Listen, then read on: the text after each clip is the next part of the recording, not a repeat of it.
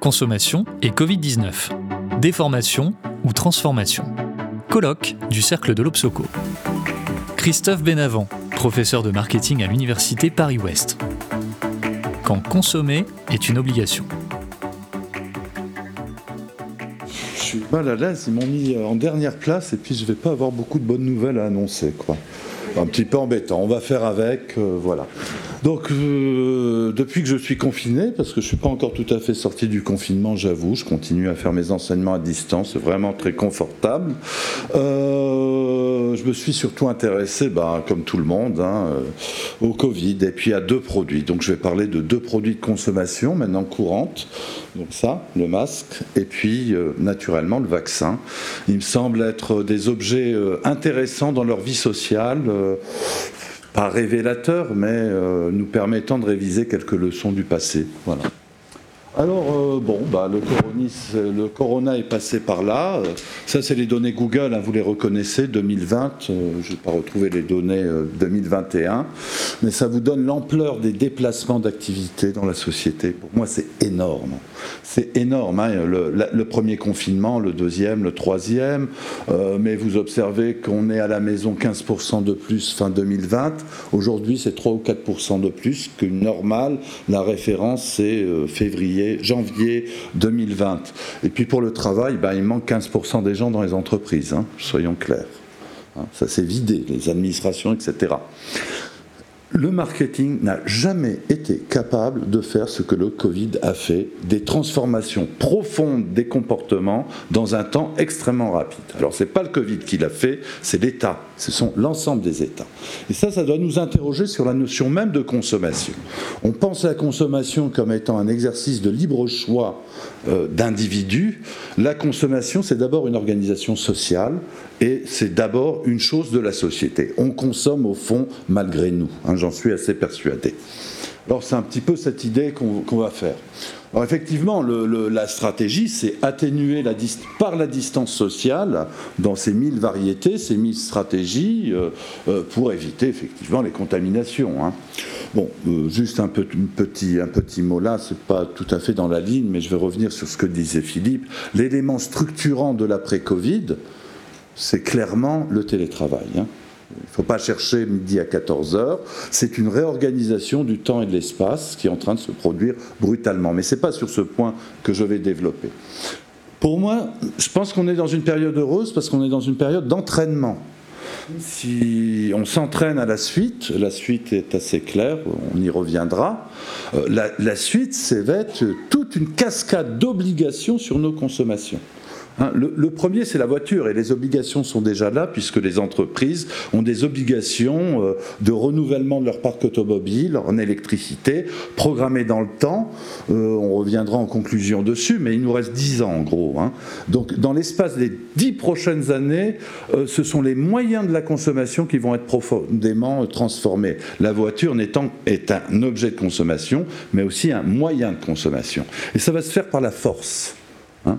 Là, ma conviction, c'est que ça ne va pas se faire par les changements de comportement des consommateurs, ça compte pour peanuts.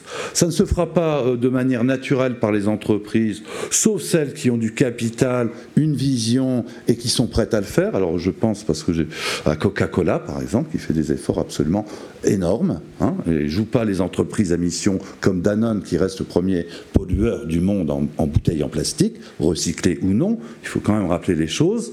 Euh, on va avoir et et, puis, et, puis, et puis, on va être en retard sur les COP, sur les plans de Paris, c'est à peu près irrésistible. Et à un moment donné, quand on sera au bord du, du, précipice, ben, les États vont intervenir de manière forte. Alors, c'est l'entraînement va pouvoir s'intéresser à cette question. Moi, je vais le faire modestement sur deux objets. Alors, les deux objets, ben, euh, alors, euh, les objets, le masque, le vaccin, la consommation obligatoire, euh, bon, naturellement, c'est pas tout à fait la consommation contrainte. Hein.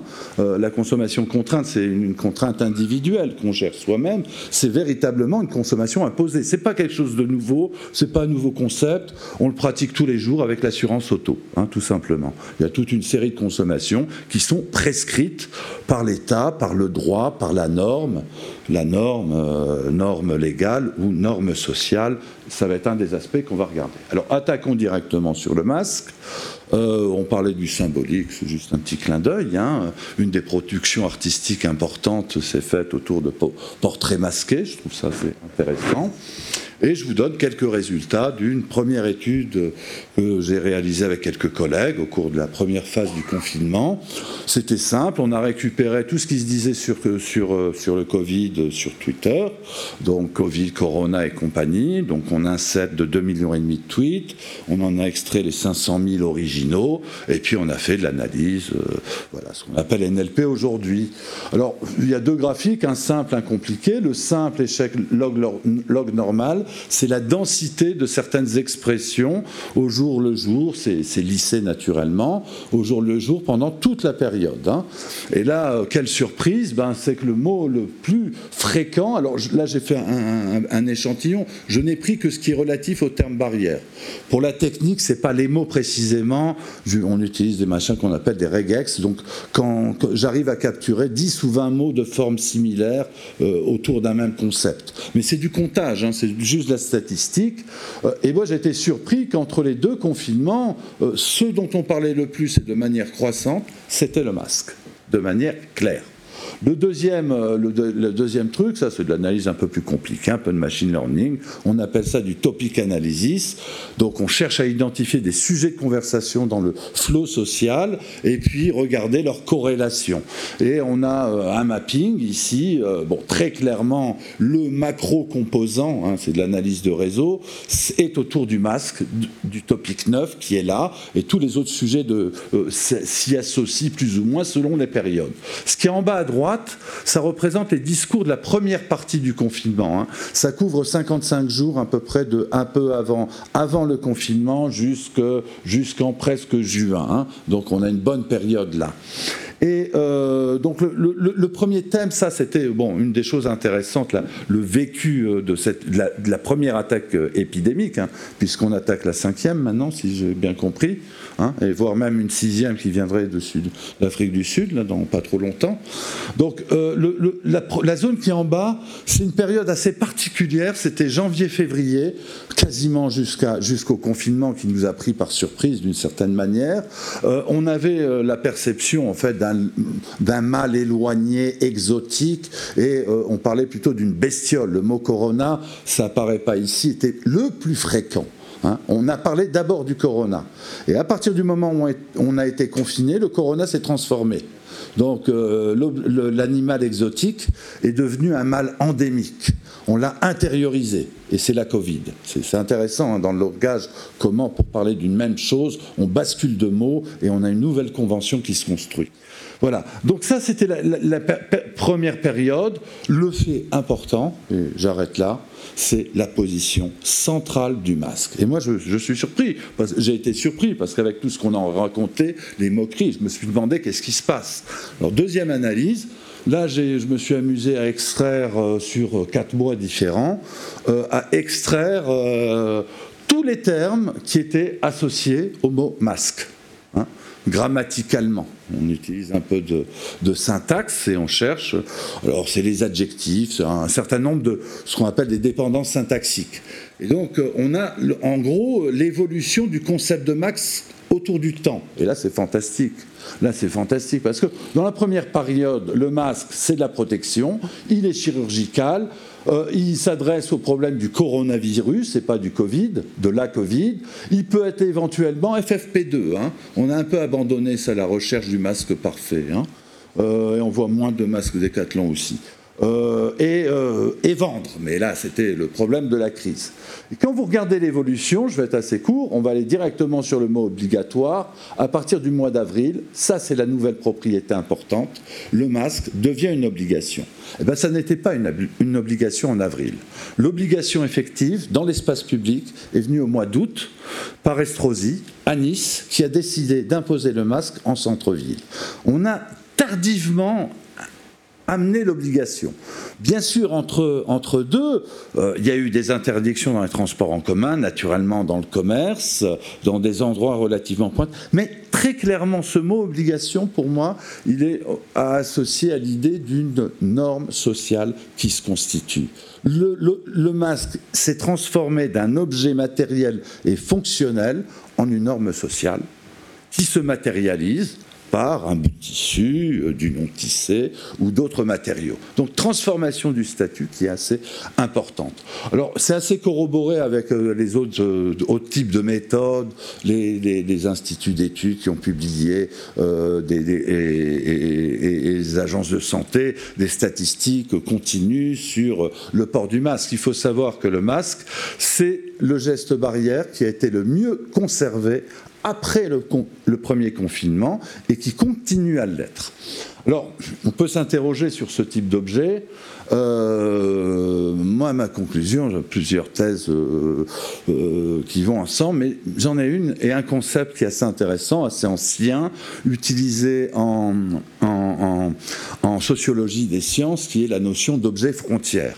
Qu'est-ce qu'un objet? Frontière C'est un objet qui permet de faire que des mondes sociaux, on va prendre le, terme sociologique, euh, puissent euh, échanger. Hein. ça a été étudié, la, la, notion a été développée en étudiant un musée d'ornithologie, et les chercheurs s'intéressaient à comment euh, euh, le grand public, euh, les gens qui font des relevés, des comptages d'oiseaux dans la nature, échangeaient avec un autre monde tout à fait différent, celui des scientifiques. Ils se sont rendus compte que cette médiation passait essentiellement par des objets, là notamment des fiches d'enregistrement.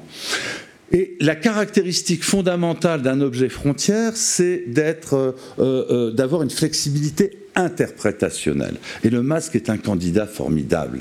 Il signifie tout et rien il peut signifier en tout cas pour beaucoup de gens, il est en gros pour moi l'objet qui, s'il a pris une place sociale, c'est qu'il est l'objet qui a permis de coordonner des mondes très différents, le politique, la décision, euh, les organisations et les individus entre eux. Donc un rôle absolument essentiel. Alors, pour développer très longuement dessus, je préfère rester court et on va passer au cas des vaccins, hein, nos trois grâces euh, qui sont là.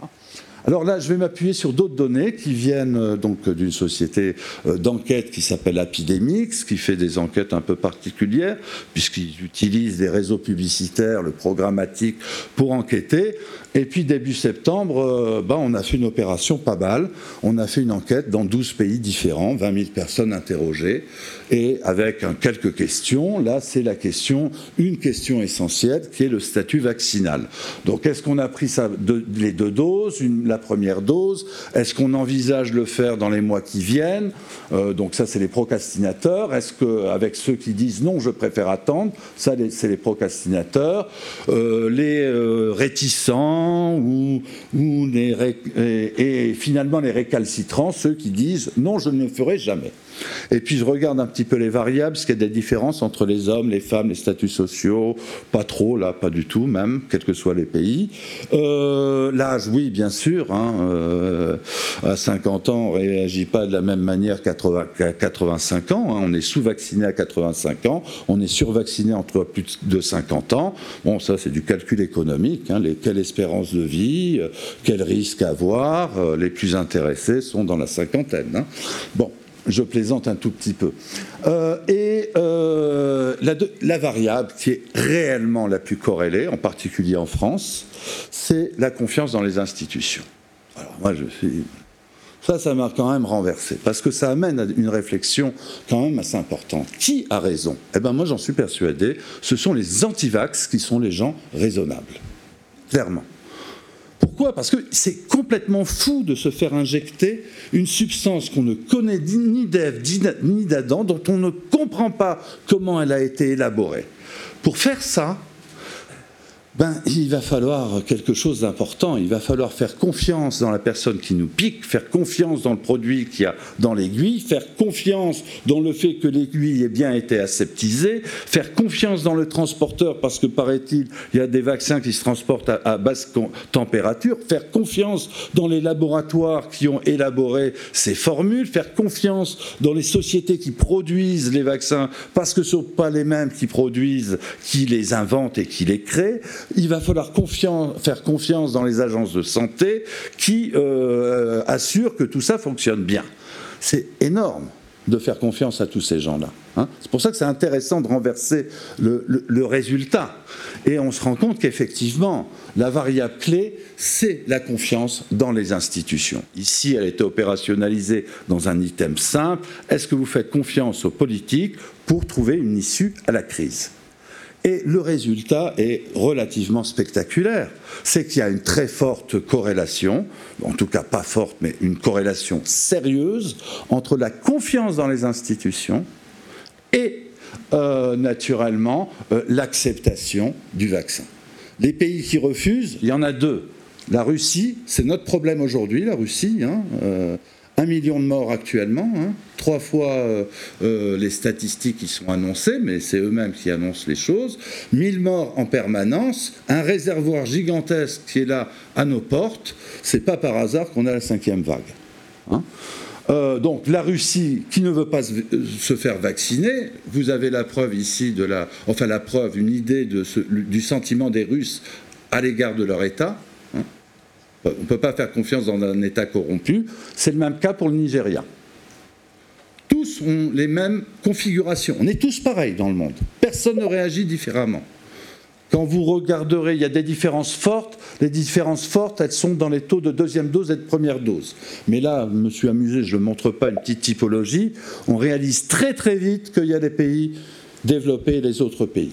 Donc il y a un certain nombre de pays très bien vaccinés et il y a d'autres pays qui veulent se faire vacciner, notamment le Brésil, qui est lui un, pays intéressant puisque euh, la population est à contresens de ses dirigeants. Hein. C'est le seul pays qui ne veut pas vacciner, qui n'a pas fait d'effort dessus avec Bolsonaro. Mais comme m'a dit un Brésilien il n'y a pas longtemps, parce que ça m'a intrigué, il m'a dit, vous savez, nous on croit dans la science. C'est le facteur critique. Cette petite histoire, il faut bien... Alors, voilà, nuancé. Euh, je la raconte pourquoi? Parce que je suis bien sur scène de l'obligation.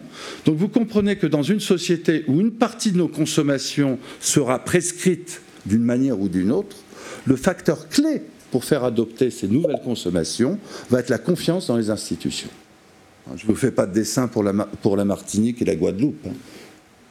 On parle là de choses quand même, euh, je dirais, sérieuses.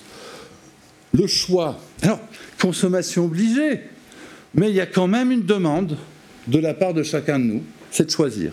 Alors une des questions, elle est amusante, on a demandé dans chacun des pays quel, vaccin vous souhaiteriez euh, avoir? Alors regardez euh, la Chine et, euh, et, la Russie, ce sont deux pays où ils disent tout, n'importe quoi, mais pas le nôtre.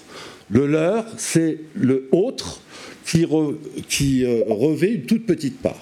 Après, il y a un petit partage du monde, bien sûr. Les vaccins sont des marques comme les autres. Il y a des pays plutôt anglophones ou euh, dans cette orbite qui vont préférer le Astra. Euh, les autres vont préférer le Pfizer. Euh, mais très clairement, on a des marques qui surdominent par rapport aux autres et qui s'imposent. Je pense que ça, voilà, ça, fait réfléchir.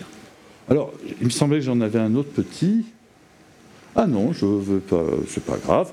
Donc, en conclusion, le point de vue, c'est n'est pas avec des nudges, c'est pas avec du marketing, même social, qu'on va faire euh, changer, euh, qu'on peut faire changer profondément et rapidement des comportements. Je pense qu'il faut avoir ça en tête. Euh, la force de la, puissance publique peut le faire, mais c'est au prix de résistance et de mouvements sociaux. Hein. Moi, j'ai passé quand même l'été à aller voir tous les défilés. Hein. C'était quand même assez passionnant, vraiment. et un système d'obligations déléguées. Alors j'aurais dû le dire avant, mais que ce soit dans le cas du masque ou que ce soit dans le cas du vaccin, ce qui est extrêmement intéressant, c'est que l'obligation, C'est pas une obligation euh, brutale. Hein. J'ai dû vivre dans mon enfance un épisode de choléra au Maroc. Euh, ça discutait pas, c'est euh, tout le monde au dispensaire. On parlait pas de pharmacie. Et à faire la queue dans la chaleur, 40 degrés, c'était l'été, la poussière, etc. Euh, on ne peut plus. Manifestement, les États ne sont pas en mesure, à part la Chine, d'imposer à tout le monde des contraintes extrêmement fortes. Mais s'invente un système qui est assez subtil, pas le temps de développer ici, de délégation de l'obligation. Euh, l'histoire d'Estrosi est assez fantastique finalement. C'est par les maires et une espèce de déconcentration des pouvoirs, avec une discussion auprès du Conseil d'État, que l'obligation s'est diffusée de manière relativement épidémique, puisque à la suite, tous les maires de France ont suivi la même chose. Là, c'est un mécanique. Dans le cas du vaccin, on a cette invention absolument géniale du pass vaccinal. Vous êtes libre de vous vacciner ou pas, mais c'est comme un modèle freemium. Hein. Si vous voulez le premium, l'accès euh, au service, là, il faudra payer, donc se sacrifier euh, euh, à l'exercice et au rituel du pass vaccinal. Et ça, ça donne une piste assez intéressante parce que de réflexion, parce que ce type d'obligation, on les connaît déjà. C'est quoi le Nutri-Score? C'est une obligation déléguée, au fond. On oblige des acteurs de l'économie, pas les consommateurs, à avoir certains comportements parce qu'on les met dans une sorte de compétition. Et ça nous donne une dimension tout à fait autre de la consommation. Au lieu d'avoir un point de vue qui part de l'individu et de sa liberté, on part d'un autre point de vue. Les deux ne sont pas en opposition. C'est une autre perspective que je propose, c'est de regarder comment les institutions instillent des prescriptions dans nos comportements. Avec cette hypothèse forte de mon côté, c'est que cette, euh, cette force-là est bien plus grande que les autres. Euh, les résistances, donc ce qui atténue les résistances, c'est quand il émerge des normes sociales. Le masque, ça a été quelque chose de merveilleux. On s'est tous accordés sur le port du masque. On a chacun son usage avec ses petits rituels, des conventions, quelquefois un peu étonnantes. J'ai toujours été surpris par le fait que les gens enlèvent leur masque quand ils sont à la terrasse d'un café et le remettent quand ils marchent dans la rue, par exemple. Et ça, je parlais de flexibilité interprétationnelle, ça emmenait la manifestation, je ne vais pas développer. Alors, euh, quand ces normes sociales, elles peuvent euh, effectivement, elles dépendent de cette flexibilité interprétationnelle, et puis euh, je ne vais pas revenir sur la confiance institutionnelle qui clairement est le facteur fondamental, clé de toutes nos transformations de comportement et de société. Voilà.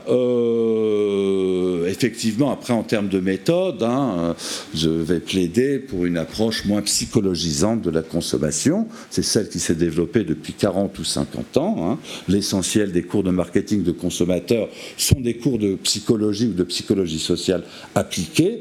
C'est pas avec ça qu'on va comprendre les changements pense qu'il faut avoir une approche beaucoup plus institutionnelle, comprendre comment les pouvoirs agissent et euh, fabriquent les cadres et les contraintes qu'on a évoquées. Hein. c'est euh, un des héritages de l'Obsoco, c'est une façon de repenser cette idée de contrainte pour compenser les euh, transformations.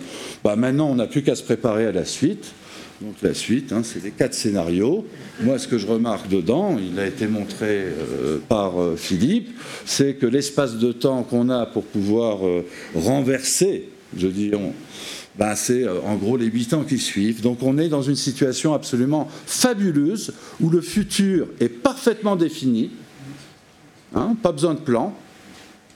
On sait très bien ce qu'il va falloir, où il faut arriver. La question va être comment on va faire cette transformation dans les dix ans qui viennent. Alors le Covid pour ça, finalement, c'est pas grand-chose. Je vous remercie. Retrouvez toutes les actualités de l'Obsoco sur obsoco.com.